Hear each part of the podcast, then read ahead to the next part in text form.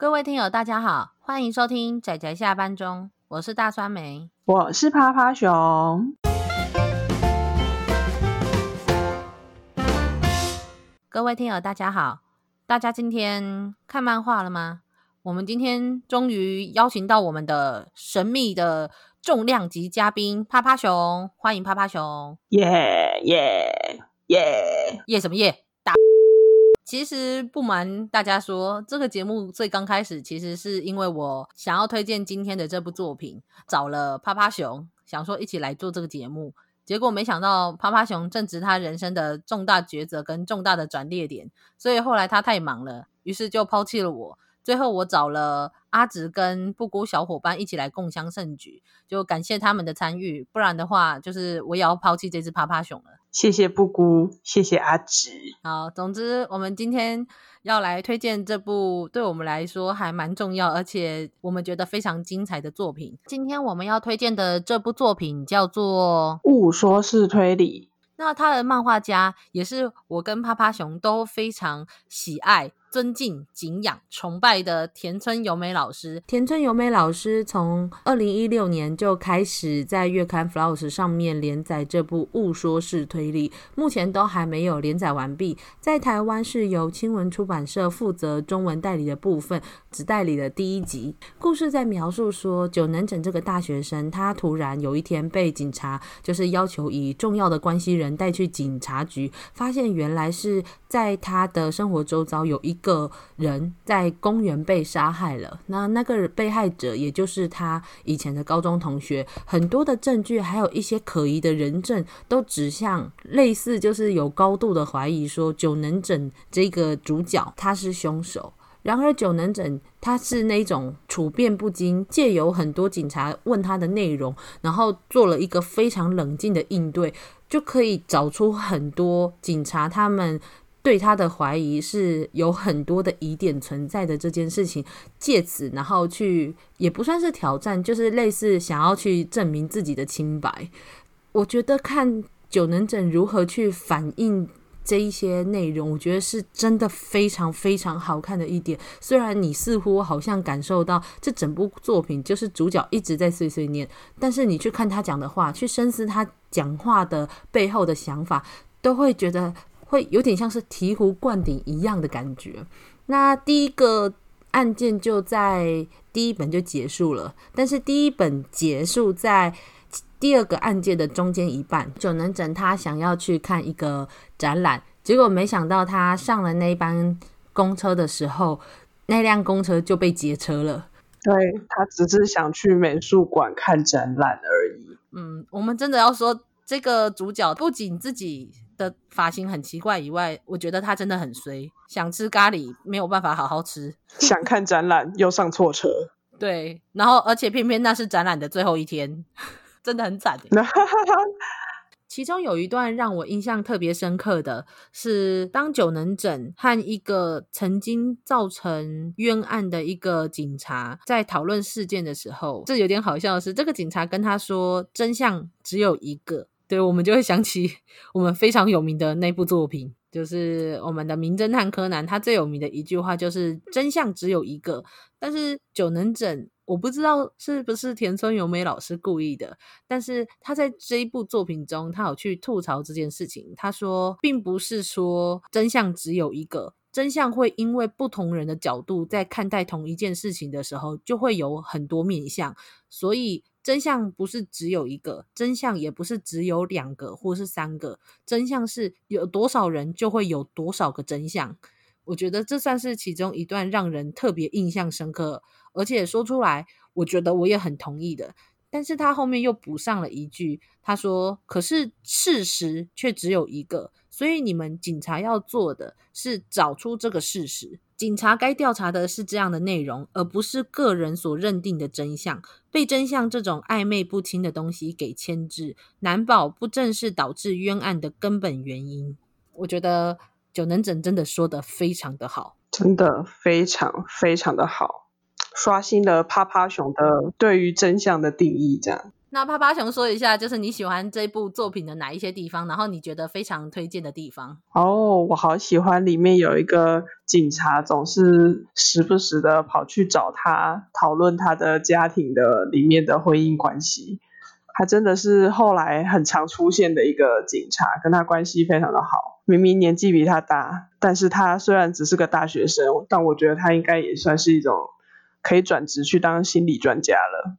这个久能城真的会让人印象非常深刻的，他可以发现很多枝微末节的地方，去推论出一个事件背后可能发生了什么事情以外，然后气氛很紧张，可是他同时又是一个类似冷面笑匠嘛，就是他常常会说出一些事，然后让你觉得不禁会心一笑，然后把整个故事的紧张的气氛就是又稍微松弛了一下，让人就觉得很可爱。像在第二篇的时候。就是因为是有点类似犯人的那个角色，他原本很凶狠，就是一个一个问，结果问到就是久能整，因为他很常发表他个人对每一个人的观察跟想法，所以讲到最后他就说啊，糟糕，我好像又多嘴了。那个犯人他也很很有趣，他就说，反正你都说了，你就继续说下去吧，就。会缓和那种就是非常紧张的气氛，然后会让人家觉得哎，好好笑，这样很有趣。虽然说我们觉得他的观点很特别，可是他的观点并不会脱离人性这件事。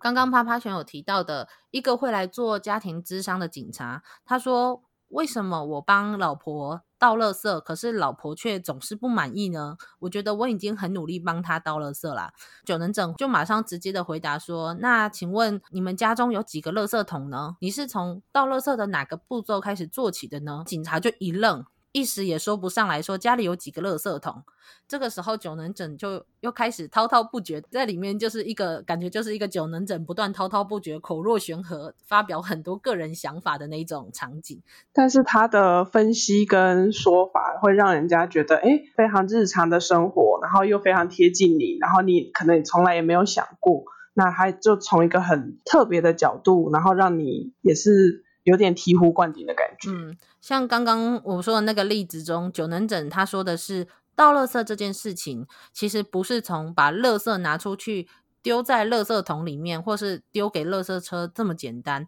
要从最刚开始的，例如说琉璃台的厨余要倒干净，还有包括从每一个垃圾袋都要清干净，然后到分类回收之类等等做起来。甚至那个警察家里，他后来回去发现，原来他们家有七个垃圾桶。这样，原来他对倒垃圾这件事情是没有那么认真而且上心的一件事情。我们觉得这是一个非常特别的一个主角，甚至连很多推理作品的侦探都不见得真的可以做到这件事情。嗯，真的，把第一集看完之后，就会想说，这个九能者到底是什么样厉害的角色？他真的只是一个。大学生吗？就让我们继续看下去。他真的只是一个单纯的大学生吗？我真的很怀疑。我觉得他他不只是一个单纯的大学生。嗯，但是目前故事好像都没有特别去提到他的背景，所以我们可以再期待看看。然后希望这部作品青文可以继续的代理下去。那也希望听友如果有机会的话，一定要去真的就是买回这部作品。我们相信田村由美老师不会让你失望。其实我们自己刚开始也是有点担心，说田村由美老师她之前都画了一些格局非常宏大的长篇作品，那她平常的短篇的作品也都大多数跟推理没有非常直接的关系，所以我们也很担心说田村由美老师会不会挑战了一个新的领域，然后我们很担心她会不会 handle 不来。结果，结果啪啪熊你说出乎预料，我好喜欢哦。刚开始，因为田村由美老师她最精彩的作品是长篇的群像剧，所以我们本来很担心说，那她因为她现在这一部作品看起来，她的主轴会比较像是 focus 在同一个人身上，那么会不会变成不太像、不太是田村由美老师的一个呃擅长的地方？结果我们发现，他借由他擅长的地方，然后同时转换了一个角度去描写，他借由一个滔滔不绝的大学生去观察身边的人和。身边的人做互动，然后去评估一个人的一些行为，我觉得是一个他蛮厉害的一点，就他知道自己擅长的东西是什么，所以他在挑战新领域的时候，用另外一个方式去转换，然后同时仍然可以展现他优点的一个地方。然后他同时也把这个主角设计得非常的有趣，因为他并不是一个用什么科学的大数据然后去讲事情的人，然后也不是一个什么心理专家，看他讲话就知道，他其实是有一点点微微的自我中心，但是可是他讲出来的话又会让人不自觉的很想继续听下去，想听听看这个人的观点，所以就是会期待他说出口的话，所以我觉得是一个非常特别的一个主角，就很少看到这样的主角。而且我也很期待久能整他自己本身背后的故事，感觉他身后应该有很多的故事可以说。对，我也觉得。所以就让我们期待，希望大家赶快去看，快去看，快去看。呃，我们真的很想推田村由美老师，一部分是台湾其实代理他的作品并没有很多，真正最多的其实是在大然出版社还在出版作品的那个时候，田村由美老师的作品虽然是非常。较好的作品，可是，在台湾好像并没有很叫座，所以我们很担心会不会这部作品后面的代理有可能会被断头，所以希望我们的节目可以推广大家来看这部作品。我觉得第一个门槛是画风，哎、嗯，对，他的画风很少女，但是他的剧情很青年，青年吗？某种程度上，我觉得也可以算是有点少年吧，少年到青年的程度。对啊，但是他因为他的画风的关系，我觉得很多男生们都不会看，但我真的觉得他的剧情非常的赞。我们真的不得不提一下田村由美老师的的画风，虽然是我们所谓大概一九七零到一九八零年代那种眼睛里充满小星星的那种画风，对对对，眼睛装星星，对，充满了爆发你的小宇宙的那种画风，但是我们一定要强调田村由美老师的作品。你没有看过他的《巴莎拉》跟《Seven Seas》的话，不要说少女漫画都不热血。现在市面上不见得有几部可以比他热血的少年漫画。虽然他是少女漫画，我也同意田村由美老师就是画少女漫画的，但是他的作品真的比很多的少年漫画还要热血，而且是非常热血。而且他的架构非常的大，大之余他又收得很好，所以就觉得非常的厉害。他特别的是，他的群像剧特别强，它的故事通常格局很庞大，然后设计非常的复杂，所以我觉得这是非常非常难得的。希望如果听友有听到的话，一定要去看看他的作品，不要因为他的画风就却步了，你真的会错过一部好作品。真的，快去看，快去看，快去看！我不能否认，如果是国中时候的我，那时候就是以看少女漫画的那种心情的话，我一定也会错过田村由美。哦，天哪，想到我会错过田村由美老师，我就觉得差点人生无望，心好痛啊！真的，不过。事实证明，就是好作品真的可以经得起挑战，所以我们希望可以推荐大家去看看这部作品。总之，希望大家不要因为排画风就排斥这部作品，就希望给他一个机会，然后可以去好好欣赏这部作品。我相信任何人来看都会觉得很精彩，我们有这个自信。我们今天的节目就差不多到这里告一段落。不知道你还喜欢我们推荐的作品吗？或者是有其他想要跟我们分享的想法，或者是你也是田村由美的。